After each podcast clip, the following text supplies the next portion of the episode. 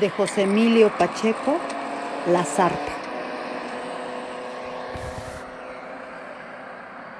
Padre, las cosas que habrá oído en el confesionario y aquí en la sacristía.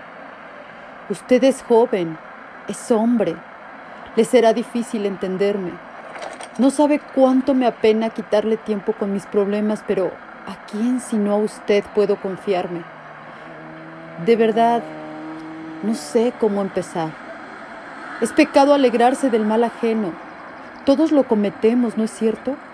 Fíjese usted cuando hay un accidente, un crimen, un incendio. Qué alegría sienten los demás porque no fue para ellos, al menos una entre tantas desgracias de este mundo. Usted no es de aquí, padre. No conoció México cuando era una ciudad pequeña, preciosa, muy cómoda, no la monstruosidad que padecemos ahora en 1971. Entonces nacíamos y moríamos en el mismo sitio sin cambiarnos nunca de barrio. Éramos de San Rafael, de Santa María, de la colonia Roma, Nada volverá a ser igual. Perdone, estoy divagando. No tengo a nadie con quien hablar y cuando me suelto... Ay, padre, qué vergüenza. Si supiera, jamás me había atrevido a contarle esto a nadie ni a usted, pero pues ya estoy aquí. Después me sentiré más tranquila. Mire, Rosalba y yo nacimos en edificios de la misma calle con apenas tres meses de diferencia. Nuestras madres eran muy amigas. Nos llevaban juntas a la Alameda y a Chapultepec. Juntas nos enseñaron a hablar y a caminar.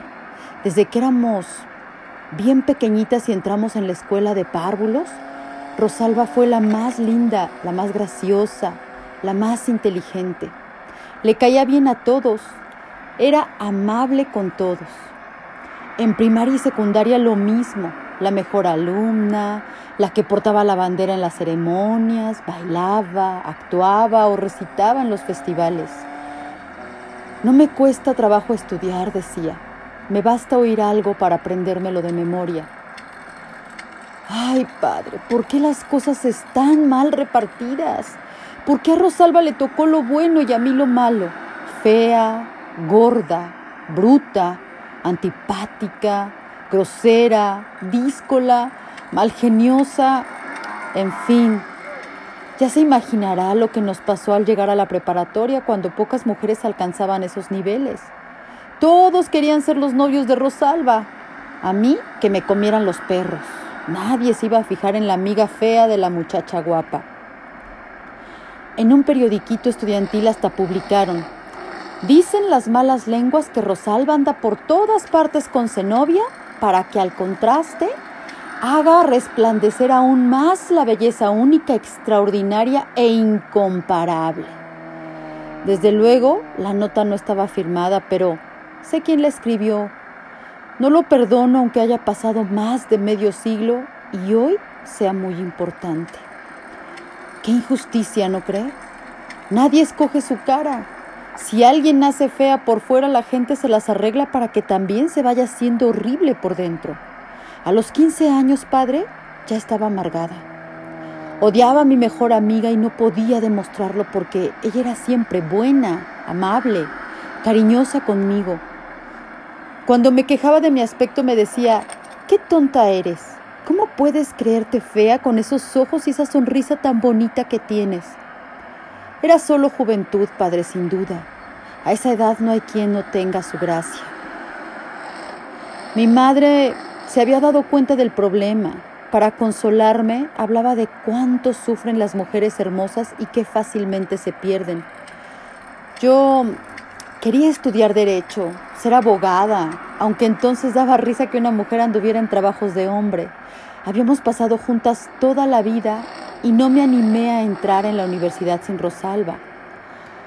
Aún no terminábamos la preparatoria cuando ella se casó con un muchacho bien que la había conocido en una kermés.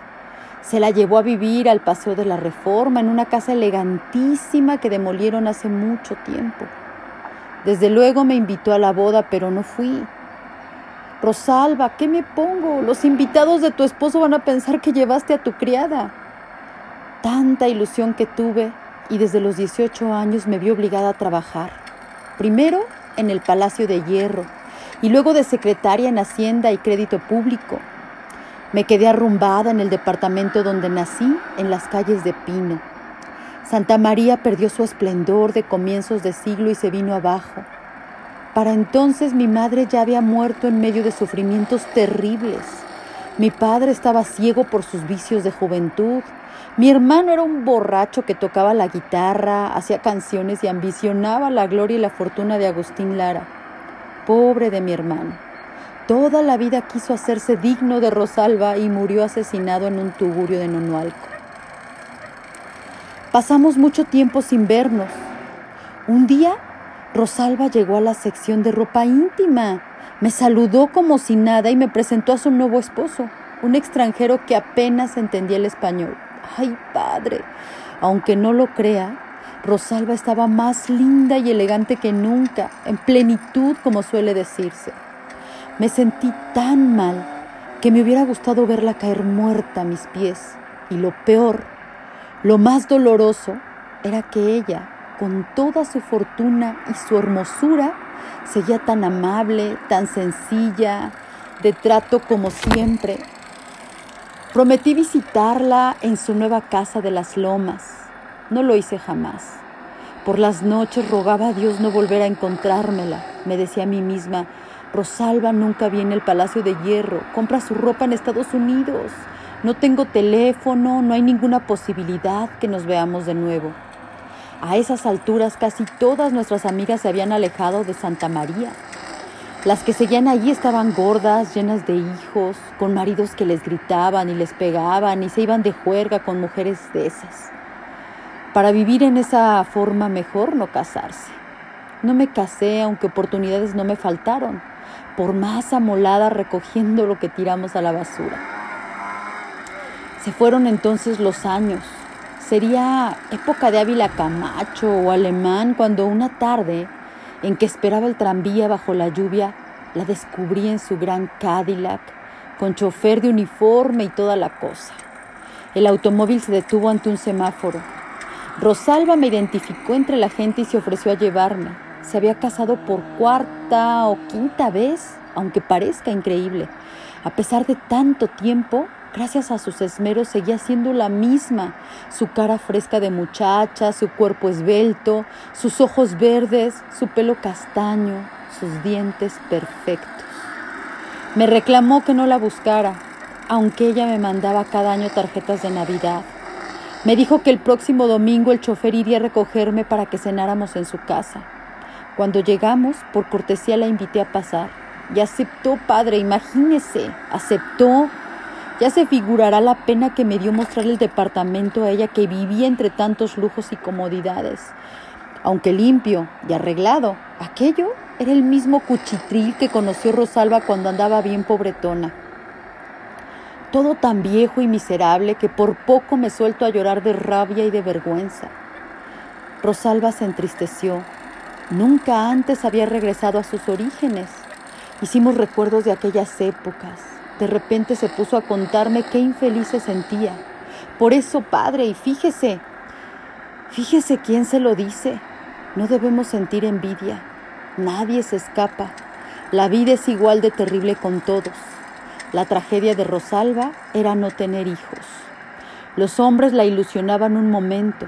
Enseguida, decepcionada, aceptaba algún otro de los muchos que la pretendían. Pobre Rosalba. Nunca la dejaron en paz. Lo mismo en Santa María que en la preparatoria o en esos lugares tan ricos y elegantes que conoció más tarde. Se quedó poco tiempo, iba a una fiesta y tenía que arreglarse.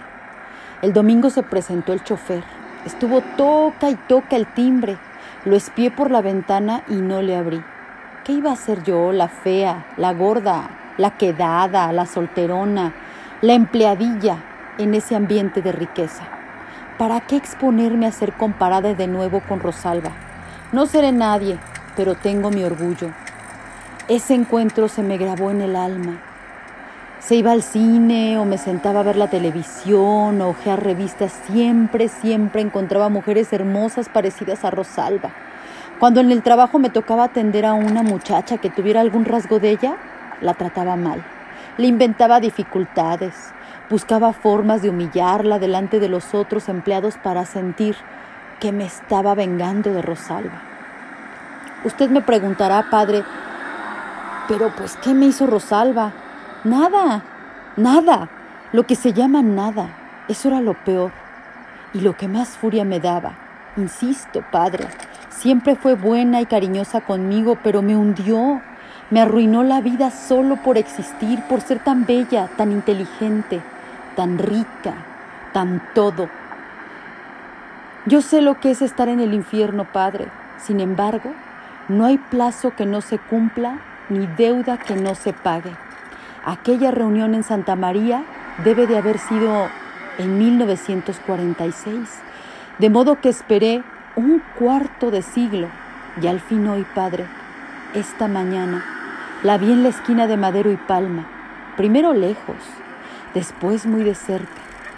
No puede imaginarse, Padre, ese cuerpo maravilloso, esa cara, esas piernas, esos ojos, ese cabello se perdieron para siempre en un tonel de manteca, bolsas, manchas, arrugas, papada, varices, canas, maquillaje, colorete, rímel, dientes falsos, pestañas postizas, lentes de fondo de botella.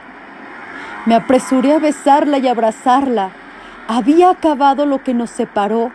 No importaba lo de antes ya nunca más seríamos una la fea y otra la bonita. Ahora Rosalba y yo somos iguales. Ahora la vejez nos ha hecho realmente iguales.